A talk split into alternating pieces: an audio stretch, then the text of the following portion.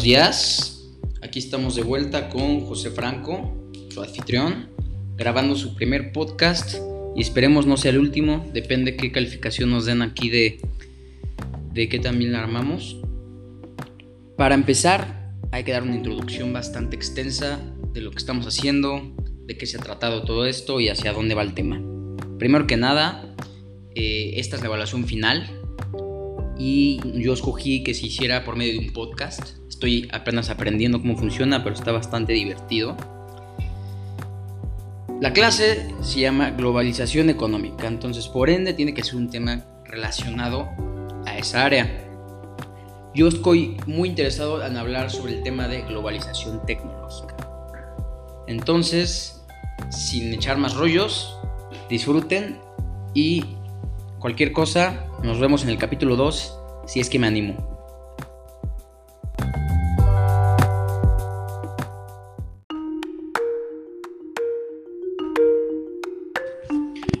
Antes de poderles hablar sobre el tema de la globalización tecnológica, tenemos que introducirlos al tema de la globalización en general, ya que este es un podcast para todo público. Para que usted entienda qué es la globalización en general, vamos a empezar dando unas breves definiciones de diferentes fuentes. Esto lo estamos citando sobre la enciclopedia y dice lo siguiente. La globalización es un fenómeno basado en el aumento continuo de la interconexión entre las diferentes naciones del mundo en el plano económico, político, social y tecnológico. También citamos de una fuente bastante usada llamada Wikipedia, que dice, la globalización consiste en la creciente comunicación e interdependencia entre los distintos países del mundo, uniendo sus mercados sociales a través de una serie de transformaciones sociales y políticas que les brindan un carácter global. Citado del Consejo de Europa, citamos, la globalización es una variedad de cambios económicos, culturales, sociales y políticos que se han dado forma al mundo de los últimos 50 años desde la muy celebrada revolución de la tecnología de la información a la disminución de las fronteras nacionales y geopolíticas en cada vez mayor circulación transnacional de bienes, servicios y capitales. También citamos de conceptos.d, la globalización es la interdependencia entre las naciones llevando consigo una serie de cambios y tendencias que tienen a la vez una pluralidad y cierta paradójica de homogenización. Por último, vamos a citar lo que para mí y para lo que se ha visto en clase es la globalización. Nosotros definimos lo siguiente. La globalización es el desdibujamiento de los límites geográficos y temporales en donde hay una mayor conciencia social en este proceso. Existe un sustento entre gran variedad de actores, el proceso del cambio social es acelerado y no está definida una fecha exacta de su inicio.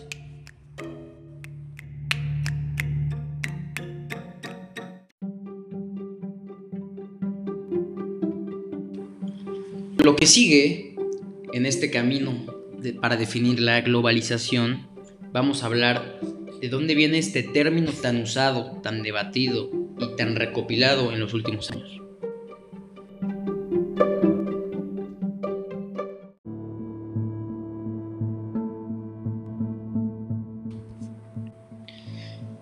La historia y la evolución de la globalización a lo largo de los años.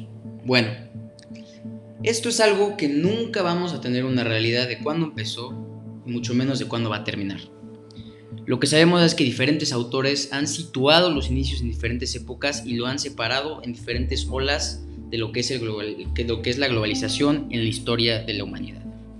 Estamos empezando con uno de los teóricos actuales más profílicos sobre la globalización. Este autor es Jean Neverdin. Él sitúa sus inicios de la globalización hasta desde el año 2000 o 3000 a.C., haciendo énfasis en la capacidad de intercambiar bienes e información que siempre ha acompañado a los seres humanos. Es vital citar como ejemplos la extensa ruta de la seda del oriente, de oriente a occidente, a los intercambios de materias primas de cobre o el estaño durante la edad del bronce, y a veces suponían rutas comerciales a miles de kilómetros. También otro autor, que es Goran Thurborn, habla sobre seis olas de la globalización. Estas olas las define de la siguiente manera. La primera es del año 400 a.C. hasta el año 800 después de Cristo. La segunda desde 1500 a 1700, coincidiendo con el descubrimiento de América y el, primer colonialismo. La tercera la sitúa en 1750 a 1815, en época de guerras napoleónicas.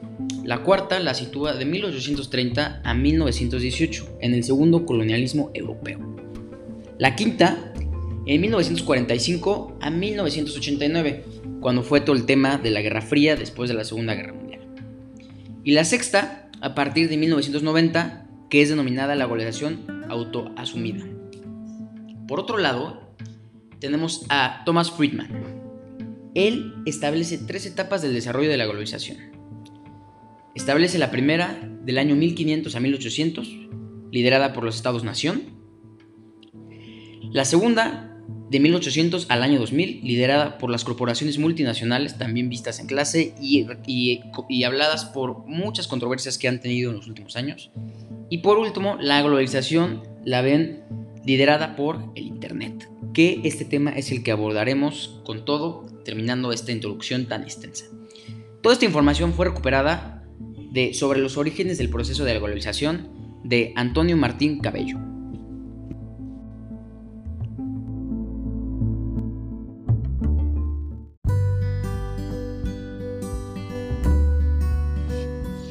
Por supuesto que no nos olvidamos de la postura que también vimos en la clase.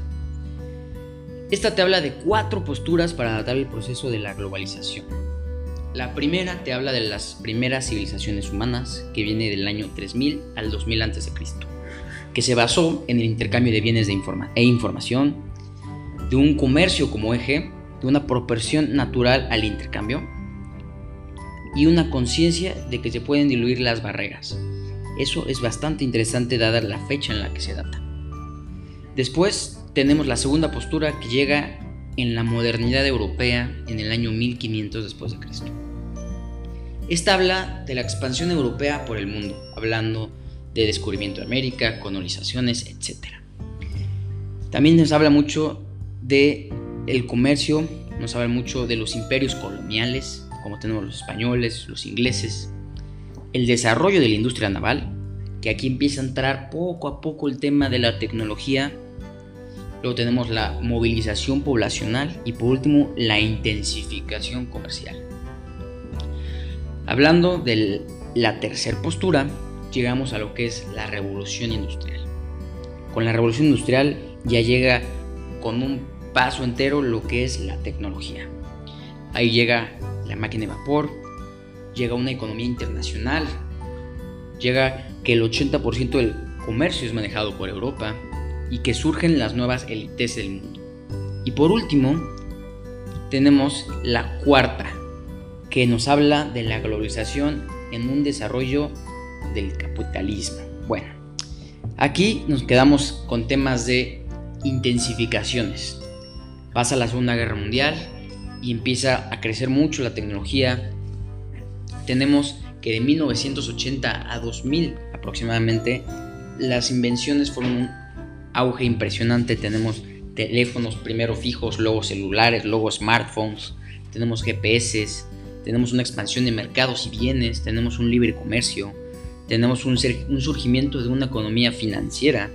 La migración se vuelve una locura, la movilización es sumamente fácil y tenemos una eliminación del estado de bienestar.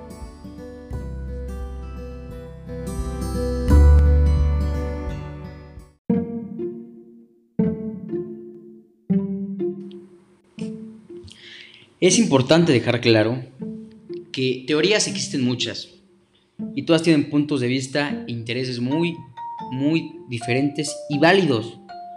Pero resumidamente ya sean 2, 3, 5, 10 olas de globalización, 20 posturas, lo que es seguro es que cada día es más notoria, más importante y no va a parar. Ahora vamos a seguir con las ventajas y las desventajas de la globalización.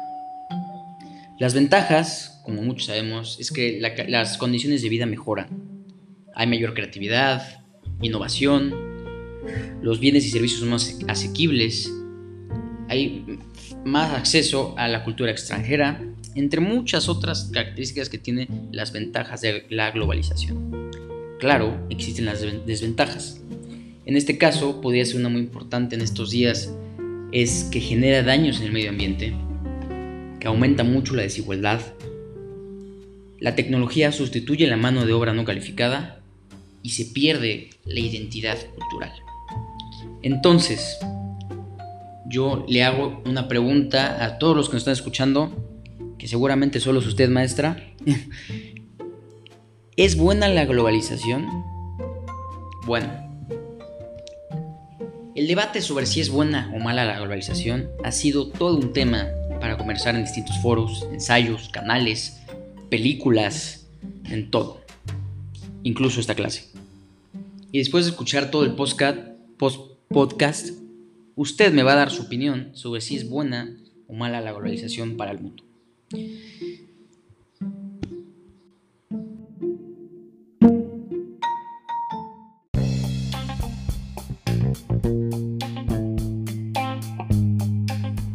Ya habiendo cubierto lo que es la globalización en general, ya toca meternos a nuestro tema. El tema del que vamos a hablar, como les había comentado, es la globalización tecnológica. Y como lo hicimos con la globalización, primero vamos a definir qué es la globalización tecnológica y vamos a dar una introducción al tema. Primero que nada, ¿qué es la globalización tecnológica? Bueno, en rasgos muy generales, y citado de diferentes eh, sitios de internet e enciclopedias, tenemos las siguientes definiciones. La globalización tecnológica es el proceso por el cual se desarrollan y usan de forma conjunta las mismas herramientas tecnológicas en todos los países del mundo. Este tipo de globalización se da gracias al intercambio de bienes, servicios y en especial entre distintos países del mundo. Cita de Economipedia. Después tenemos esta siguiente cita. La globalización tecnológica abarca, abarca el acceso a la información, Internet y medios de comunicación, así como los diversos avances tecnológicos y científicos en el área industrial y salud. Esta cita es de significados diccionario. Y también tenemos otra forma de ver la globalización tecnológica como que es la forma en que los ciudadanos de todo el mundo ya pueden estar conectados en un ámbito global instantáneo. Y esto se da gracias a algo que todos tenemos al alcance de nuestros dedos, que es las redes sociales y los teléfonos.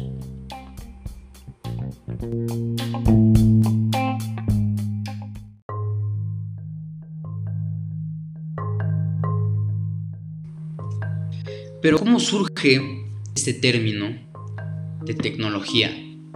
Pongamos por un lado la globalización por un momento. Bueno, para definir la tecnología hay que decir que la tecnología significa el estudio de la técnica, que proviene del griego tecnología.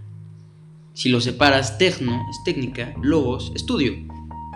Por otra parte, la, tecnología también se refiere al estudio, la investigación y el desarrollo y la innovación de las técnicas y procedimientos para la transformación de materias primas en objetos o bienes de utilidad práctica. Entonces, ya visto qué significa tecnología, ya entendemos cómo va relacionada con todos estos temas de innovación que han surgido últimamente y cómo la globalización tecnológica lo ha facilitado gracias al intercambio de información entre distintos científicos, ingenieros, técnicos, investigadores de todo el mundo.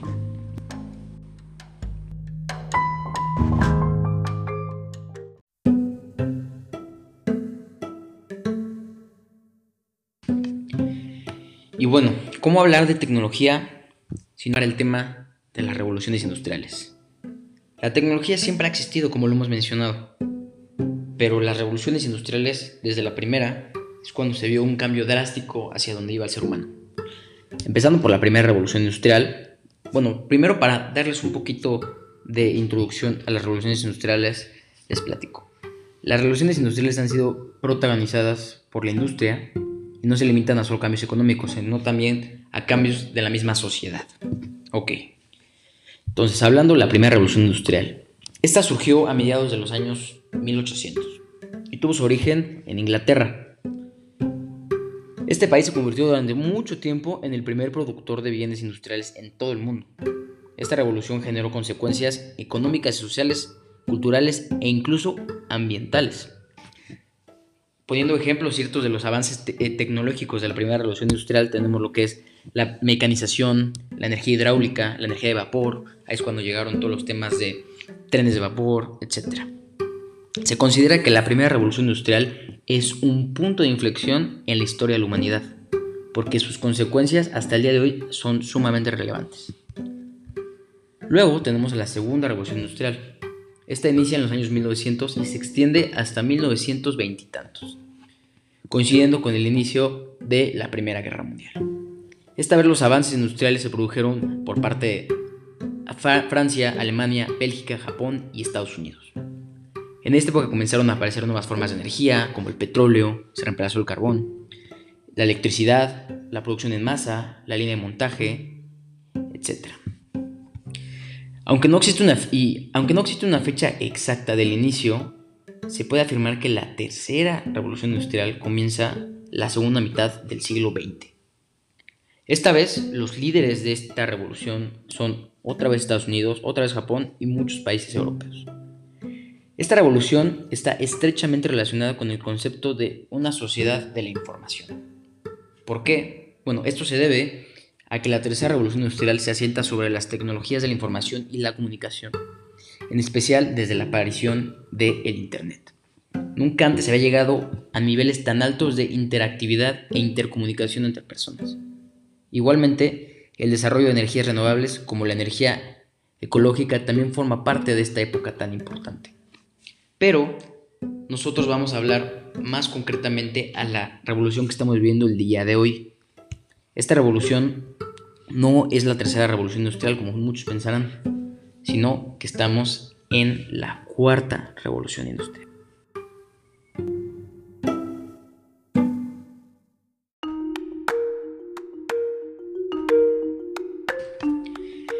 Y bueno, ¿cómo hablar de tecnología sin para el tema de las revoluciones industriales?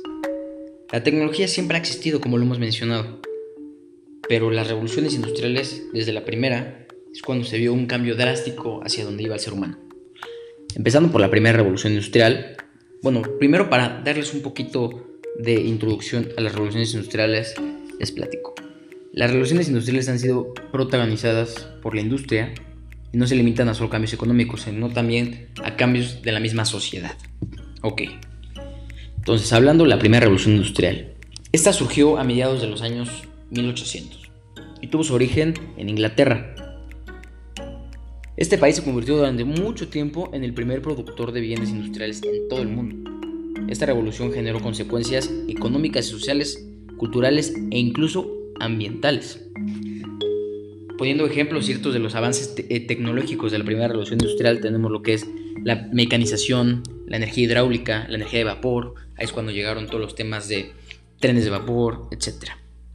Se considera que la primera revolución industrial es un punto de inflexión en la historia de la humanidad, porque sus consecuencias hasta el día de hoy son sumamente relevantes. Luego tenemos la segunda revolución industrial. Esta inicia en los años 1900 y se extiende hasta 1920 y tantos, coincidiendo con el inicio de la Primera Guerra Mundial. Esta vez los avances industriales se produjeron por parte de Francia, Alemania, Bélgica, Japón y Estados Unidos. En esta época comenzaron a aparecer nuevas formas de energía, como el petróleo, se reemplazó el carbón, la electricidad, la producción en masa, la línea de montaje, etc. Aunque no existe una, y, aunque no existe una fecha exacta del inicio, se puede afirmar que la tercera revolución industrial comienza la segunda mitad del siglo XX. Esta vez los líderes de esta revolución son otra vez Estados Unidos, otra vez Japón y muchos países europeos. Esta revolución está estrechamente relacionada con el concepto de una sociedad de la información. ¿Por qué? Bueno, esto se debe a que la tercera revolución industrial se asienta sobre las tecnologías de la información y la comunicación, en especial desde la aparición del Internet. Nunca antes se había llegado a niveles tan altos de interactividad e intercomunicación entre personas. Igualmente, el desarrollo de energías renovables como la energía ecológica también forma parte de esta época tan importante. Pero nosotros vamos a hablar más concretamente a la revolución que estamos viviendo el día de hoy. Esta revolución no es la tercera revolución industrial como muchos pensarán, sino que estamos en la cuarta revolución industrial.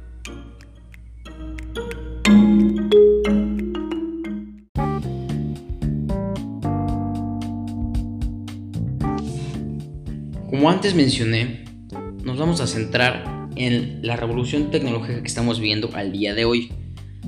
Esa es la revolución industrial número 4 o industria 4.0. Esta fue por primera vez mencionada en el año 2011 y actualmente es la revolución que estamos viviendo.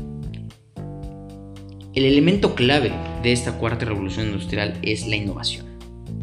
La innovación para una mayor adaptabilidad de las necesidades de la producción y de la mejora en la eficiencia de los recursos.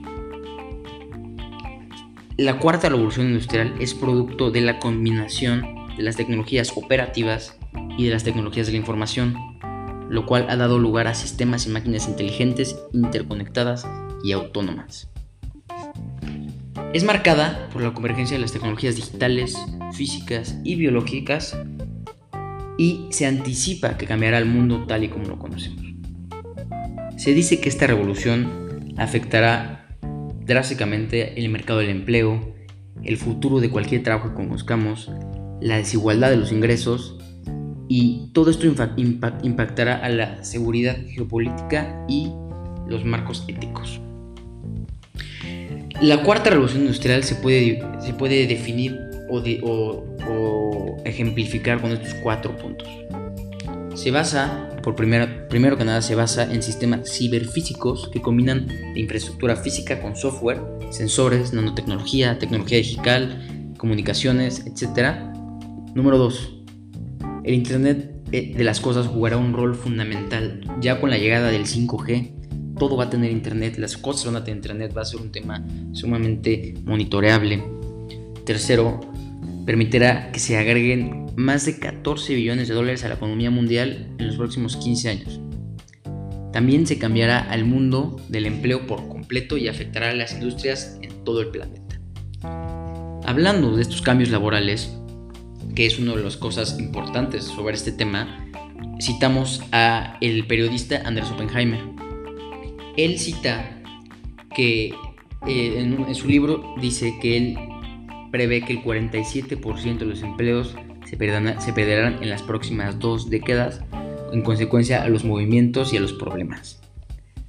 Pero él cree que este fenómeno tendrá más resoluciones positivas a negativas a largo plazo, ya que esta tecnología va a terminar creando más trabajos y siempre se generarán más trabajos en ciertas áreas que hoy nos conocen. Él retoma mucho el ejemplo que el director de Apple, cuando estudiaba su carrera, no se ve que iba, no, se que iba a ser el director de una empresa que todavía no existía, ¿no? Hay puestos que hoy no sabemos que existen, que muy probablemente nos vamos a desempeñar.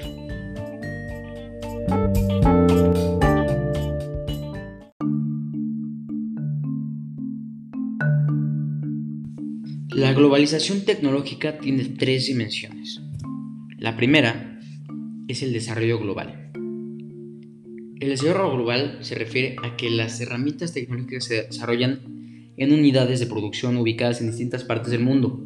Puede ser, por ejemplo, que se fabriquen las piezas de un coche en México, pero que eso se ensamble en Estados Unidos. Tenemos también la colaboración global. La colaboración global se refiere al intercambio de conocimientos entre distintos profesionales del mundo para el desarrollo de nuevas tecnologías. Y tenemos el comercio global de tecnología, lo cual significa que las nuevas tecnologías apuntan a un mercado global, donde los consumidores de todo el mundo puedan adquirirlas normalmente. Esto sucede en una forma gradual.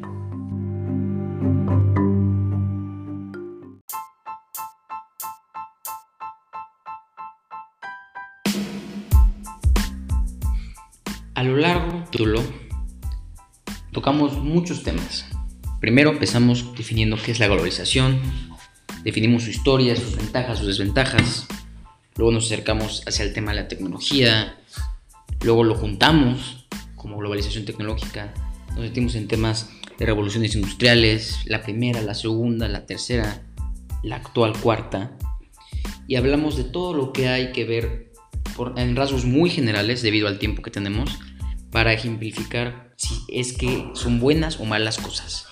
Después de haber yo mencionado estos temas tan importantes, ahora sí te queda a ti reflexionar sobre la globalización tecnológica, reflexionar si es algo bueno, si es algo malo, si hay algo que deberíamos hacer nosotros para que no pase nada como en las películas de ciencia ficción que los robots nos dominan a nosotros en algún punto, por poner un ejemplo. Y se queda mucho a conciencia cada uno reflexionar. Yo solo estoy informando y me da mucho gusto que hayan escuchado, en especial a mi primer suscriptora, la maestra. Y eh, pues muchas gracias a todos. Los espero en el capítulo 2 si es que esto tiene muchas visitas. Muchas gracias y buen día.